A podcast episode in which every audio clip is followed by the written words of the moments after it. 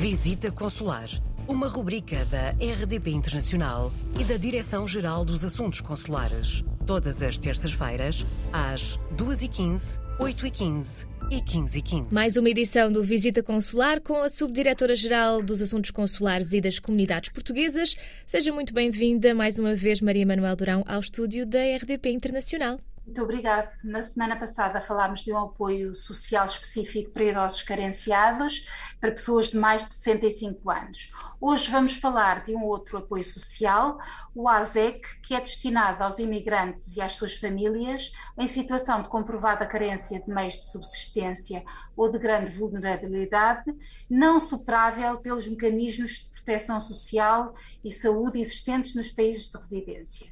Este é um apoio pontual, de prestação única, para fazer face a circunstâncias excepcionais de grande gravidade.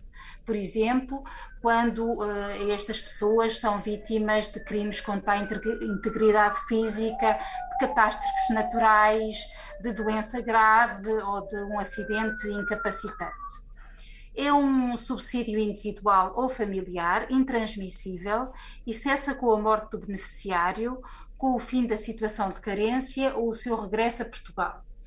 A quantia a atribuir é variável, tendo em conta a situação socioeconómica do requerente e do seu agregado familiar e os fins a que se destina o apoio.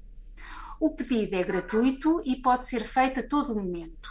Como se processa, o requerimento deve ser apresentado junto do consulado ou da secção consular da sua área de residência, com uma descrição da situação que justifica o pedido juntamente com os documentos que provam que preenche os requisitos para atribuição do apoio, em particular a residência legal noutro país e a situação de carência económica. O consulado verifica os documentos e reencaminha o processo para Portugal. Todas as candidaturas são avaliadas por uma, uma comissão de acompanhamento que integra serviços do Ministério dos Negócios Estrangeiros e do Ministério do Trabalho. Há, portanto, uma gestão conjunta.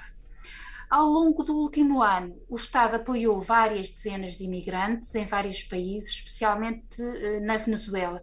Eu, este, a este propósito, recordo que atualmente os requerentes que vivem na Venezuela estão dispensados de apresentar documentação oficial na, venezuelana na instrução da sua candidatura ao ASEC. Mas para obter mais informações, não hesitem em consultar o consulado da sua área de residência ou o portal das comunidades. Muito obrigada mais uma vez, Maria Manuel Durão. Regressamos na próxima semana.